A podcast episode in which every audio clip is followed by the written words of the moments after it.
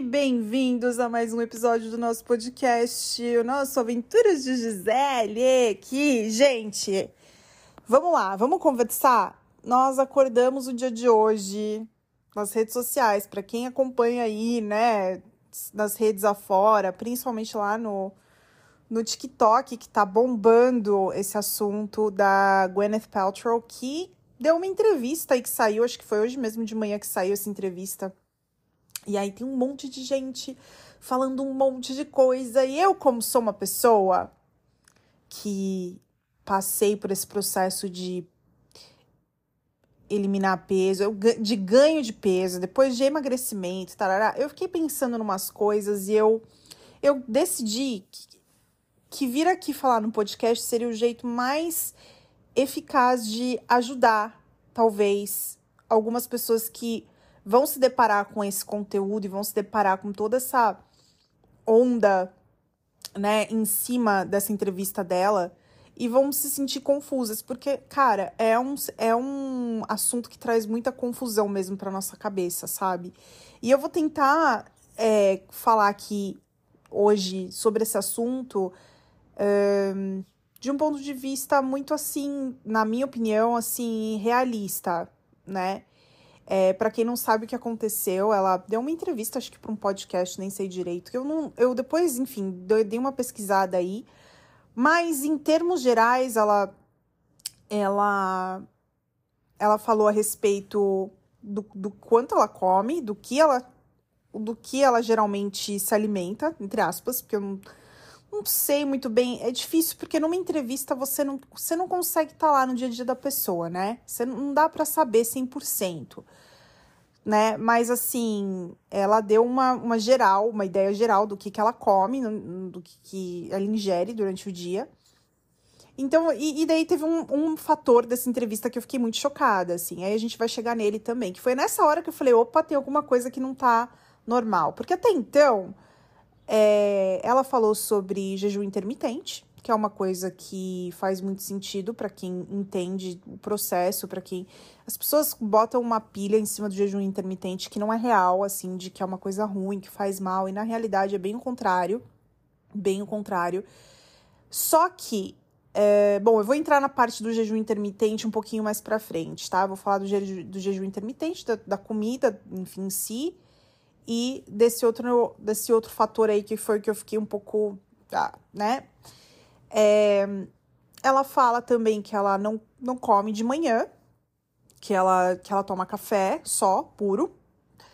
É, que, essa, que ela toma muita sopa, que ela toma muito bone broth, que é caldo de carne, caldo, caldo na verdade, bone broth é aquele caldo de ossos, né?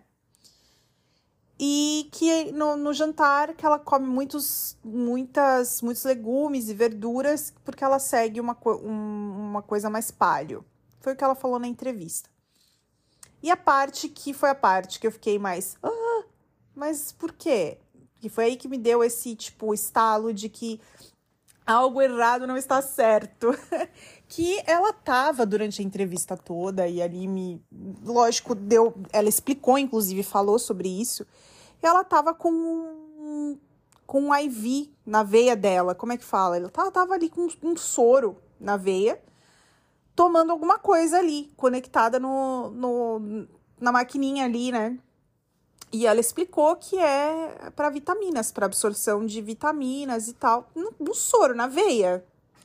E foi nessa hora que eu falei, opa, porque aí é que tá o negócio. É aí que eu achei que. Porque até então, você falar que você faz jejum intermitente, que você não, come, não toma café da manhã, que você toma café. Isso é normal, eu também faço. Falar que se alimenta de sopa, caldo, caldo de ossos, não sei o que, também é uma coisa que não é anormal nessas celebridades. Não dá pra gente falar que a gente, assim, se você ficou surpreso, tipo, com essa parte da entrevista, com isso que ela falou e ficou muito chocado, é um pouco de ingenuidade, porque essas pessoas são conhecidas por realmente ter um déficit calórico super, super é, impactante, né, da, do, que eles, do que eles comem durante o dia, para poder manter o corpo que eles precisam ter, porque trabalham com a imagem. E aí falou que come os legumes e tal. Eu fiquei pensando, poxa, se ela realmente se alimentar de uma forma assim, assim, é, sei lá, razoável com a palio, então ela vai ficar bem, porque a palio, a, a, essa dieta palio, inclusive, ela não, não necessariamente é uma dieta low carb, porque na palio você pode comer, por exemplo, todas as raízes e os tubérculos sem restrição, então batata, uh, batata doce, é, oleaginosas, abóboras, essas coisas que, assim, se você comer em excesso, elas podem te dar uma, uma carga de carboidrato maior do que se você, né? Só que ainda é muito melhor comer esse tipo de carboidrato do que comer os refinados, açúcar, farinha, essa coisa toda. Então, na minha cabeça, eu falei, poxa, se ela comer. Pode, não tem jeito de que come muita carne, porque carne ela nem mencionou, né? Mas dá para fazer uma dieta muito rica em nutrientes é, sendo vegetariano. Então eu fiquei imaginando que talvez fosse isso. Mas veio aquela parte da, da entrevista que ela fala sobre estar tá ali plugada no negócio para receber esses nutrientes na veia. E, e é isso que eu acho que causa um certo pânico nas pessoas, porque é como realmente se a pessoa tivesse ali anulando o sistema digestivo dela para não para não precisar para não correr o menor risco de engordar. E então a gente precisa muito destrinchar essa entrevista, essa mais do que a entrevista, né, gente? Porque a entrevista, como eu falei, não não é realmente para cho é, chocar ninguém, porque essas pessoas vivem desse jeito. E, e aí dá realmente aquela impressão de que é um, um, um problema muito mais sério, que pode, pode existir muita gente está ali acusando ela disso. Eu acho que essa acusação é um pouco forte, mas pode existir ali um em, em grande risco, né? Vamos ser realistas. Mas uma disfunção ali pode ter realmente um problema de de eating disorder, né? De, enfim, de anorexia, de bulimia, enfim, pode sim. A gente tem que ser realista que isso pode estar acontecendo ali sim. Mas é, não deve vir como surpresa para ninguém, porque muitas dessas celebridades, principalmente mulheres, né? Elas vivem desse jeito. É, grande parte do problema, quer dizer, você tem um problema individual, mas aí cada um é responsável por si, né?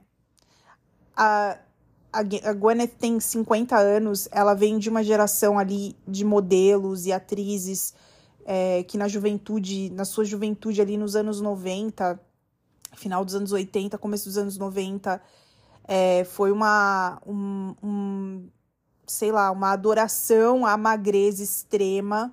Então, com certeza, ela vem dessa mentalidade e é muito difícil a gente se livrar desses padrões e dessa, dessa pressão que a gente passou na juventude. É muito difícil.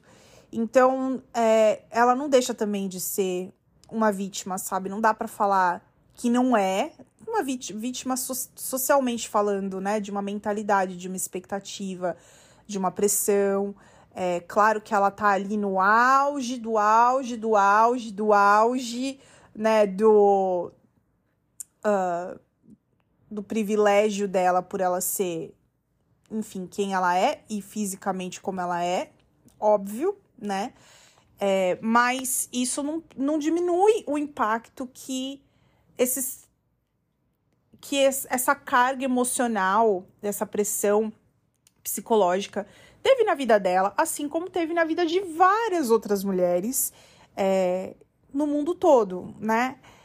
E principalmente nessas culturas mais, enfim, é, eu acho que essas, essa cultura mais assim de, de, de imagem, né, que vocês constroem, então assim, na Europa, é, na América, a gente tem muito uma vida assim ligada à televisão, cinema, é, né? Nossa, videoclipe. Ela foi casada com o, com o cara do Coldplay por muito tempo, então acho que a imagem dela sempre foi o produto principal dela, e assim como de várias outras mulheres. Então, em parte, a gente tem essa, esse problema individual. Parte disso também tem um problema, é um problema social, né? e, e que, que traz então uma pessoa pública com uma imagem assim tão forte, tão conhecida, com uma voz tão grande no mundo, é, e, e tá fazendo esse tipo de alegação, assim, de, enfim, compartilhando com as pessoas uma parte da vida dela que é um assunto super complicado como esse, é, de uma forma tão como se fosse muito natural, muito comum e muito assim, sei lá, de, de fácil realização para outras pessoas, sabe? Como se, como se a gente que se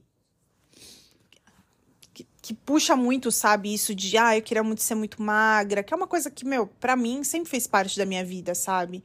Querer ser magra, eu queria muito ser muito magra, sabe?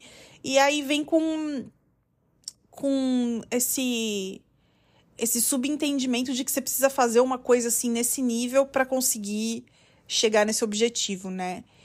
E uma grande problemática dessa entrevista é que é, o entrevistador usou um termo com, é, com, na hora de fazer essa pergunta para ela a respeito da alimentação e enfim, que ele usou o termo wellness, que significa bem-estar. E ela respondeu contando esses detalhes, né, da, da dieta dela. E existe mesmo uma grande diferença entre o bem-estar de uma pessoa e a forma como ela.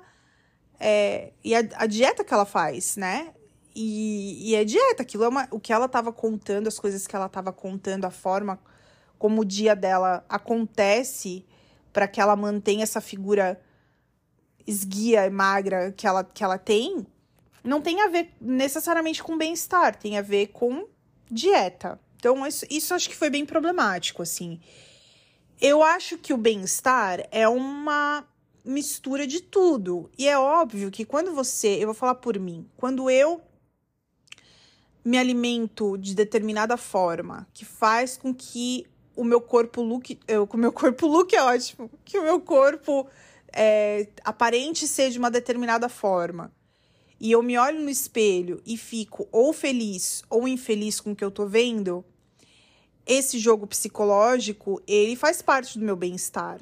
Mas não é a única coisa, porque você tem a parte da energia, você tem a parte da, é, da, da, da, sua, da sua mobilidade, você tem várias outras coisas que estão aí envolvidas nisso, né? Então, assim, você olhar, você olhar no espelho, se sentir bem, se sentir feliz, é grande parte desse bem-estar. E muitas vezes, para você se sentir bem, para você estar tá saudável, é, é uma combinação, né, do que você se alimenta com o quanto você se movimenta, né?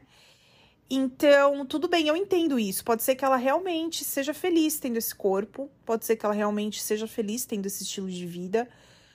Mas pra gente, no nosso dia a dia e com o movimento que a gente tá vivendo hoje de o movimento que eu falo social, né? Não estava falando de movimento físico agora há pouco, mas estou falando com essa onda social que a gente está tendo de inclusão, né? De uh, entender que as pessoas elas têm biotipos diferentes, elas são diferentes, elas querem ser diferentes, entende? E isso é, é, é muito legal ter essa discussão, porque uh, para uma pessoa como eu, eu tô passando por um momento assim de muita reflexão mesmo de o que, que eu quero pro meu corpo e, e o que, que eu vou fazer para isso acontecer, né? É, eu tive uma fase na minha vida uh, que eu tava um pouco mais magra do que eu tô agora. É, e esse um pouco mais magra, é, na minha cabeça, é muito. É como se eu tivesse, assim, sabe, 30 quilos. E na realidade, não, eu tava, sei lá, 6 quilos mais magra do que eu tô agora, 5 quilos mais magra do que eu tô agora, menor. E, e eu olho as minhas fotos de quando eu tava mais magra e eu queria muito voltar a ter aquele corpo. Porque eu ficava muito. Eu, eu, eu me vejo muito mais bonita daquele jeito. Só que quando eu penso na minha vida, em tudo que acontecia ao meu redor, no meu universo, na minha bolha, naquele momento que eu tava magra daquele jeito, e tudo que acontece no meu universo, na minha bolha hoje, como a minha vida se transformou, em, em tudo que foi é, melhorado, né, nas minhas relações com a minha família, no meu relacionamento amoroso, nas questões de trabalho, nas questões de amizade, é, nas questões, inclusive, de, de hobby, de coisas que eu faço é, com o meu tempo. eu sou tão mais feliz hoje, infinitamente mais feliz hoje do que naquela época. E isso, claro, acabou resultando nesse. Eu acho que foi uma, um, um motivo por eu ter ganhado um pouquinho desse peso, porque hoje eu tenho uma vida social é, muito diferente da que eu tinha antes e muito mais, acho que, aberta para as coisas, sabe? É, e eu ainda tenho que, eu ainda quero, eu quero todos os dias me policiar e tomar conta do que eu como, prestar atenção, porque eu também me lembro de quando eu estava com nível 1 de obesidade há alguns anos atrás, antes de eu fazer. Eu já contei minha história aqui de emagrecimento e muita gente sabe, muita gente me acompanha sabe, né? Eu tinha um corpo assim do jeito que eu tenho hoje. Sempre fui uma menina assim, que nunca fui a mais magrela, mas também nunca fui gordinha. Tava ali no meio termo, no normal, entre aspas, que me falavam isso, né? Você não é nem magra nem gorda, você é normal. Ouvi isso muitas vezes. E eu engordei muito, muito. E aí eu eliminei todo esse peso e voltei pro meu corpo, no, meu corpo é, normal que eu falo para mim, do que eu tava acostumada, né? Voltei para esse corpo. E eu vejo, sabe, que tanto aquele extremo do, da obesidade quanto o extremo da magreza foram momentos muito infelizes da minha vida. Muito infelizes. O momento que eu tava pesando mais, mais e mais e mais, eu tava muito infeliz com tudo que tava acontecendo na minha vida e o momento que eu tava mais e mais e mais magra também. Então são esses opostos, sabe? E eu me lembro que não é só uma dor emocional e psicológica, mas dor física também, de estar tá acima do peso, né? De você ter, enfim, problemas como é, azia super forte, queimação, refluxo, constipação, incontinência urinária, é, enfim, você se sentir toda inflamada. Então, assim, coisas que eu não quero viver de novo porque eu realmente me sentia muito mal. E não tem a ver com a figura só. Ah, porque era gorda. Não. Tem a ver com a minha cabeça, com o meu bem-estar. Falando de novo de bem-estar, né? Então, acho que eu cheguei num momento assim na minha vida que eu tô percebendo que esse equilíbrio ele é benéfico para mim. Assusta um pouco porque eu ainda não confio em mim mesma 100% para dizer, sabe, não, tá tudo bem, eu vou eu vou continuar assim, porque eu tenho muito medo de voltar para aquele extremo onde eu tava muito muito acima do peso. É, mas eu também não quero ter essa falta de vontade de viver que eu tinha, sabe? Tipo, não quero passar por aquela angústia que eu passava e tá magra daquele jeito de, pelos motivos errados, né? E eu não sei se tem um motivo que seja certo para eu tentar ficar magra daquele jeito de novo. É, além do meu da minha vontade, porque eu acho que é válido. Você falar, ah, eu sinto vontade de ser magra, eu gosto de mim, eu acho que é válido. Mas eu não sei se eu tô afim de sacrificar muitas coisas, porque você precisa sacrificar muitas coisas para, né, chegar nesse. E quando eu ouço uma história assim como a da, da Gwyneth Paltrow, que, que, que, sei lá, compartilha com o mundo isso, eu fico pensando, cara, como que essa pessoa. Eu, não ela, mas assim, uma pessoa que faça o que ela faz, né? Vamos supor, eu, se eu tentar fazer o que ela faz, como isso vai me privar dos momentos, de vários momentos especiais que eu tenho com a minha família, por exemplo, que são muito relacionados a alimentação e e eu, eu não sei, tipo assim, eu, eu acho que seria muito difícil. Eu acho que a gente precisa ser muito realista nisso da manutenção. Manutenção no sentido de manter, né? Porque essa palavra manutenção vem da palavra manter, de você manter alguma coisa a longo prazo.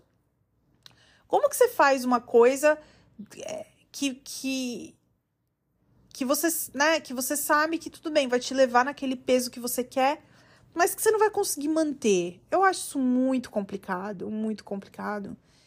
Então, Eu acho que a apologia à obesidade é um problema sério.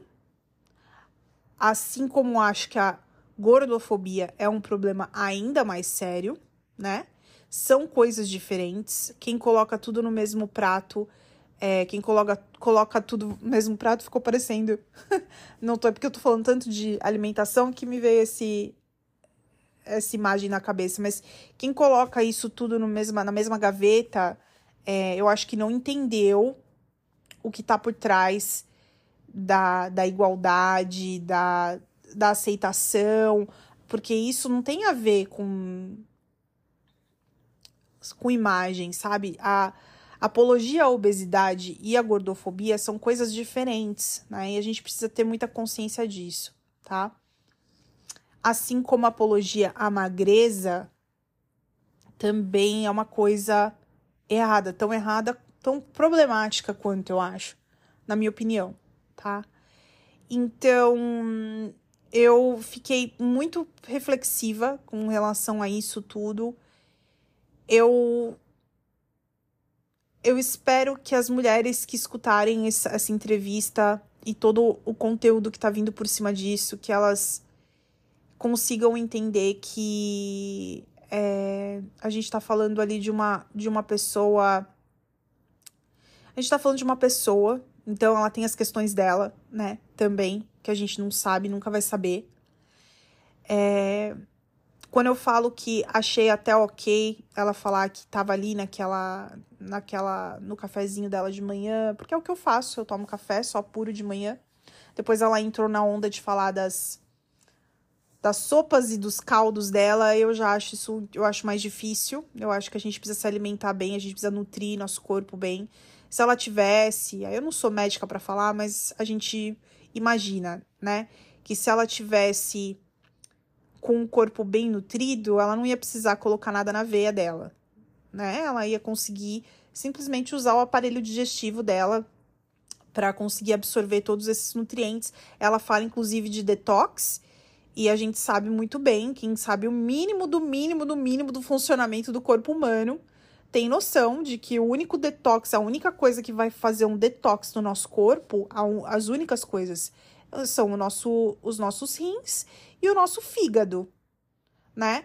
Então, assim, a gente pode comer o mais limpinho, limpinho, limpinho que você imaginar, orgânico, não sei o que, vegetariano, isso, aquilo que você acreditar. Eu não acredito, tá? Que, que seja uma dieta com, com carne, seja uma dieta, entre aspas, suja, acho inclusive um absurdo. Mas, assim, tem quem acredite, né? Então, você pode procurar a dieta mais, entre aspas, limpa que você tiver. Você ainda vai fazer xixi? Você ainda vai fazer cocô, né? Porque e você vai e você vai querer fazer, né? Porque no dia que teus órgãos pararem de funcionar e você parar de, de expelir esses entre aspas, essas toxinas, né? Já que a gente tá falando de detox, você vai ficar desesperado, tipo assim, não tem, isso não existe, certo? Então, é muito cuidado. A maioria das pessoas é, hoje eu acho que falam muito sobre é, dieta, dieta, dieta, mas a gente esquece que na realidade eu acho que a forma mais fácil de, de você estar tá num, num, numa forma física assim proporcional à tua altura e à sua idade e de forma saudável é controlar a porção, é o quanto a gente come, né? O nosso corpo realmente tem um limite ali do quanto a gente consegue comer sem começar a estocar aquilo, né, de forma desenfreada. Então tá mais relacionado à quantidade também. Se for fazer jejum, jejum intermitente, é muito importante você, no momento que você for comer, se alimentar de uma forma assim é, diligente, sabe? Com proteína, com vitaminas, com os minerais, com tudo que você precisa mesmo para o seu corpo continuar funcionando bem. É, mobilidade tem a ver com as coisas mais simples, como, sabe, dar uma volta de 30 minutos, 20 minutos é, numa praça. Quanto levantar peso e fazer funcional e fazer crossfit, tudo isso conta. E tudo, tudo entre uma coisa e outra conta. A gente não precisa viver os extremos de nada. A gente pode fazer as coisas dentro da nossa realidade e encontrar uma felicidade nisso, sabe? E eu acho que hoje, para mim, o meu maior objetivo tem sido aprender a escutar meu corpo. Aprender a escutar a minha fome, aprender a escutar as minhas vontades, que muitas vezes não são só uma vontade, muitas vezes são uma necessidade mesmo o corpo pedindo, né, certas, certos alimentos, certas coisas, é, e tentar um, tentar ser inteligente com as escolhas que eu faço, porque é, eu não quero me arrepender, sabe? É, um dia, sei lá, desenvolver um, daqui, sei lá, na minha velhice, assim, desenvolver alguma doença ou ter algum problema de saúde, que eu olhe para trás e pense, sabe? Talvez se eu tivesse feito diferente, eu não estaria aqui agora. Eu não quero ter esse tipo de. Sei lá, culpa, não sei, remorso, não sei mas ao mesmo tempo sabendo que ninguém tá isento de nada. Então, assim, você tem que dar o seu melhor todos os dias para você se alimentar bem, para você dormir bem, para você se hidratar, com, né, beber bastante água, tentar beber mais água do que qualquer outra coisa, é, tentar se movimentar, sabe, pra gente ter uma vida com, com qualidade mesmo, sabe, de, de, de ser. Uh, você sabe que é interessante porque o, o que a gente mais tem medo e a gente não admite é de ser dependente, né? Então, de você ficar um dia, sei lá, sem a possibilidade de caminhar, ou sem a possibilidade de tomar um banho sozinha, ou sem a possibilidade de ajoelhar no chão para brincar com seus netos um dia, porque você não vai conseguir levantar, porque você não vai conseguir dobrar seu joelho, porque sei lá. E e isso é uma coisa, eu acho que é uma grande motivação a gente fazer as coisas hoje para que a gente consiga ter uma vida longa e com qualidade nos dias, em todos os dias. São decisões que a gente toma todos os dias. Você acordar de manhã e você olhar para aquela tua realidade, falar o que, que eu posso fazer de melhor, porque o bom não pode ser inimigo do ótimo. Quem acompanha o Dr. Souto sabe que ele sempre fala isso e eu concordo muito com ele. O bom não é inimigo do ótimo. Você não precisa ter, sabe, enfim, ingredientes mágicos do, do sabe, do, do leite de unicórnio para você para você não ganhar peso ou para você não ficar doente. Não, você tem outras possibilidades. Todos temos possibilidades. As possibilidades, se você está me ouvindo, se você tem um celular, se você tem acesso à internet, você tem possibilidade alguma possibilidade você tem de fazer alguma coisa por você que faça você se sentir melhor. Então, então é isso, minha gente. Espero que vocês tenham uma excelente quarta-feira, um excelente resto de semana e se tudo der certo, estarei de volta semana que vem. Se você quiser saber mais da minha vida, dos meus conteúdos, eu tô aí internet afora principalmente no TikTok, com Aventuras de Gisele. Você me encontra com o mesmo nome do podcast lá no TikTok, Instagram, Twitter e por aí vai. Se você procurar, você vai achar. Eu vou deixar os meus arrobas aí na descrição do episódio. E é isso. Amem-se, sejam gentis com vocês mesmos e sejam gratos pelos corpos de vocês, pelas mentes de vocês e pelas possibilidades, né? Que nós nós temos. E aí só por isso a gente já com certeza é, pode se considerar muito privilegiado, tá? Um beijo.